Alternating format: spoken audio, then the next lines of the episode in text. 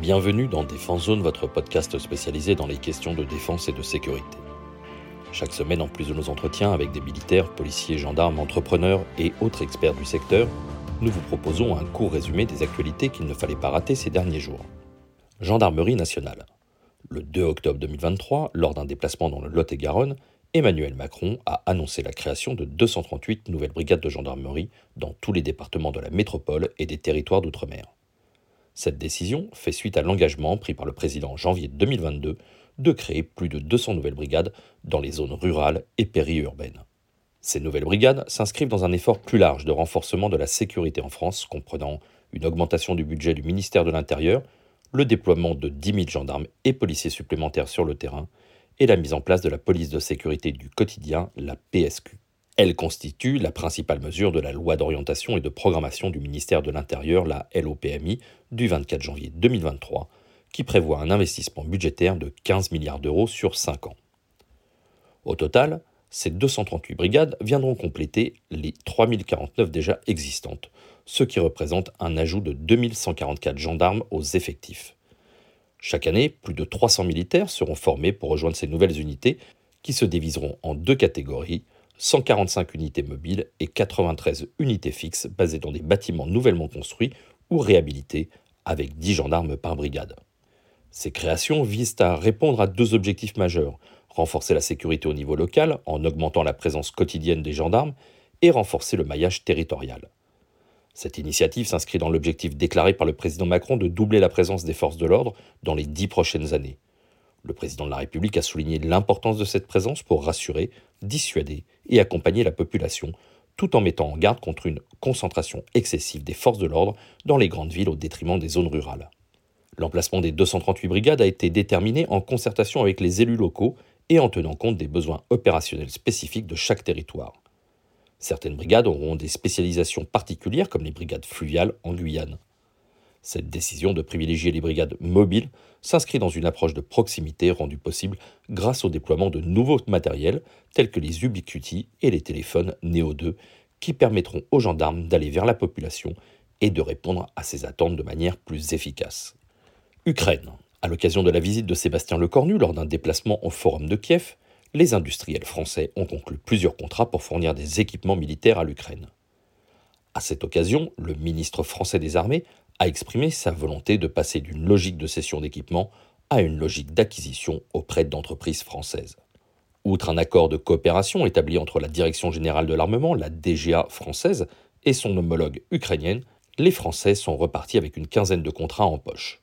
Nexter, une branche du groupe franco-allemand KNDS, va fournir 6 canons César supplémentaires à l'Ukraine. Ils viendront s'ajouter aux 30 déjà fournis par la France et aux 19 exemplaires d'une version blindée à 8 roues donnée par le Danemark. L'entreprise française a également passé des contrats pour la maintenance des canons César et les blindés AMX-10, ainsi que la production de certaines pièces du César en Ukraine. De plus, l'entreprise fournira des armements pour des véhicules militaires ukrainiens. Arcus, de son côté, a signé un contrat pour l'entretien et la production locale de certaines pièces de véhicules de l'avant blindé, le VAB, que la France a cédé à l'Ukraine. CFA, une PME alsacienne, fournira 8 robots lourds SDZ de déminage et 8 engins amphibies capables de franchir des cours d'eau. Ces engins automoteurs de 25 mètres équipés de boudins gonflables peuvent supporter un char lourd et servir de bac pour traverser un fleuve ou de pont lorsqu'ils sont assemblés. La société Delair, qui avait déjà conclu un contrat pour fournir 150 drones d'observation, a reçu une nouvelle commande pour 150 drones supplémentaires. De plus, Thales et Turgis et Gaillard ont signé des accords avec des entreprises ukrainiennes pour le co-développement de ces engins télécommandés. Pour terminer, la société Vistori installera un centre d'impression 3D en Ukraine pour produire des pièces de rechange. Cependant, le bilan du déplacement français à Kiev présente quelques incertitudes.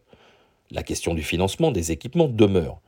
Paris cherche à augmenter les fonds de 200 millions d'euros actuels sans subventionner tous les achats, tandis que Kiev envisage la création d'un fonds de défense alimenté par les bénéfices de la vente d'actifs russes confisqués, pouvant atteindre 3 milliards d'euros. De plus, d'autres pays comme le Royaume-Uni et la Turquie cherchent également à établir des partenariats militaires en Ukraine, ce qui pourrait créer une concurrence pour l'industrie française. Enfin, l'Ukraine, renforcée par ce partenariat et sa base industrielle et technologique, pourrait devenir un concurrent de l'industrie française, comme l'a suggéré le ministre ukrainien de la Défense. Australie. Suite à des opérations de mise à niveau et d'entretien ne permettant pas de faire voler ces hélicoptères MRH-90 Taipan, la version australienne du NH-90, avant décembre 2024, Canberra a décidé de retirer prématurément ces machines de sa flotte militaire. Le retrait anticipé du Taipan pourrait être lié à un accident survenu en juillet lors d'un exercice militaire, bien que le ministère de la Défense ait précisé que cette décision ne préjugeait pas des résultats de l'enquête sur l'incident. Avec cette annonce, environ 400 personnes devraient se retrouver sans emploi, même si les autorités affirment travailler sur un plan de préservation de la main-d'œuvre hautement qualifiée du MRH 90. Le consortium NHI, maître d'œuvre du programme NH90 et composé d'Airbus Hélicoptères, Leonardo et Fokker Technologies, a exprimé sa déception face à la décision de l'Australie, déclarant qu'il n'avait pas identifié de problème lié à la conception de l'appareil dans les données de vol initiales et n'avait pas recommandé de mesures supplémentaires pour la flotte en exploitation. NHI a proposé à l'Australie de soutenir le retrait progressif de la flotte de MRH 90 et d'acheter les stocks de pièces détachées, tandis que les nouveaux hélicoptères Black Hawk seront progressivement introduits en service pour l'armée australienne. Cette décision australienne intervient alors que la flotte de NH90 connaissait depuis quelques mois des améliorations de disponibilité avec plus de 60% des appareils opérationnels, en ligne avec les engagements pris par NHI vis-à-vis de l'armée australienne. Malgré cela, les nombreux désaccords entre la France et l'Australie, retrait prématuré de l'hélicoptère Tigre, rupture de l'accord sur les sous-marins AUKUS avec Naval Group, semblent avoir scellé le destin du Taipan. Royaume-Uni. La Royal Air Force, la RAF du Royaume-Uni, vient de recevoir son premier drone, General Atomic Protector RG-1, également connu sous le nom de MK-9B Sky Guardian, marquant une étape importante pour l'armée de l'air britannique dans sa quête de modernisation de ses capacités de surveillance et de frappe. Le protecteur RG1 basé sur la plateforme MK9 Reaper peut rester en vol pendant 40 heures sans retour à sa base grâce à un changement de télépilote toutes les 6 à 8 heures. Cette endurance lui permet d'accomplir une variété de missions, de la reconnaissance stratégique à la pénétration en territoire ennemi, en passant par le soutien tactique aux forces au sol. Autre atout, son armement polyvalent. Il est équipé de missiles air-sol légers Brimstone conçus pour des frappes de haute précision et des bombes à guidage laser Powerway 4 de 250 kg. Cette capacité d'emport en fait un outil précieux pour la RAF, capable de répondre à diverses menaces et de mener des opérations de combat avec une grande précision. La Royal Air Force prévoit d'intégrer le protecteur RG1 dans ses opérations actives au cours du second semestre 2024, avec une déclaration de capacité opérationnelle initiale prévue un an plus tard. D'ici là, au moins 5 de ces drones auront été livrés. Kosovo. Nous en avons parlé à plusieurs reprises, mais une fois encore, les relations entre la minorité serbe du nord du Kosovo et les autorités de Pristina sont de plus en plus tendues, marquées par une nouvelle série d'incidents. La semaine dernière, un policier kosovar a été tué lors d'une embuscade dans le nord de la province, déclenchant une opération de police musclée qui s'est soldée par la mort de quatre membres du commando.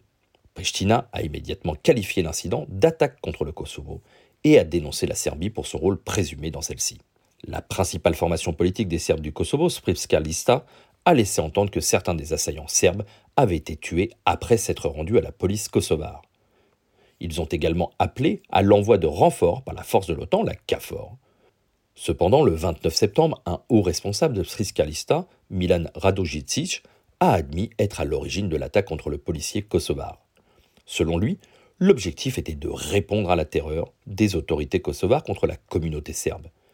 Il a affirmé qu'il avait agi sans le soutien de Belgrade, soulignant qu'il n'avait informé personne dans les institutions du pouvoir serbe. Ces développements ont suscité de vives réactions de l'Union européenne, qualifiant l'embuscade de terroriste. Les États-Unis ont de leur côté appelé les gouvernements serbes et kosovars à éviter toute action ou rhétorique susceptible d'aggraver les tensions. Malgré cela, la Serbie a massé un important déploiement militaire le long de la frontière avec le Kosovo, suscitant l'inquiétude de la communauté internationale. Washington aurait constaté un déploiement, je cite, sans précédent, faisant état de l'installation d'artillerie, de chars et d'unités d'infanterie. Toutefois, il est important de noter que les autorités serbes ont nié tout projet d'invasion du Kosovo.